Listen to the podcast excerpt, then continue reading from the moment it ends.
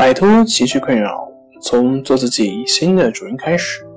大家好，欢迎来到重塑心灵，我是主播心理咨询师杨辉。今天要分享的作品是教你如何放松第二部分。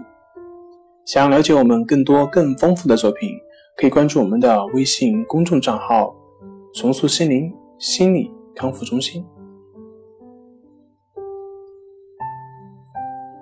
我可以再一次的向你保证，面对症状，甚至试图使之加剧，都不会使你的情况变得更糟。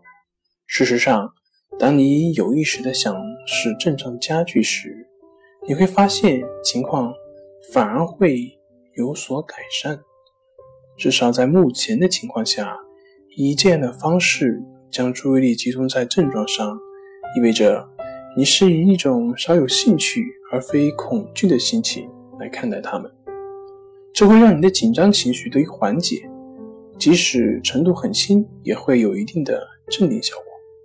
记住，只有进一步的恐惧及其引发的紧张情绪才会使症状加剧，而放松、面对以及接受是绝不会产生这一后果的。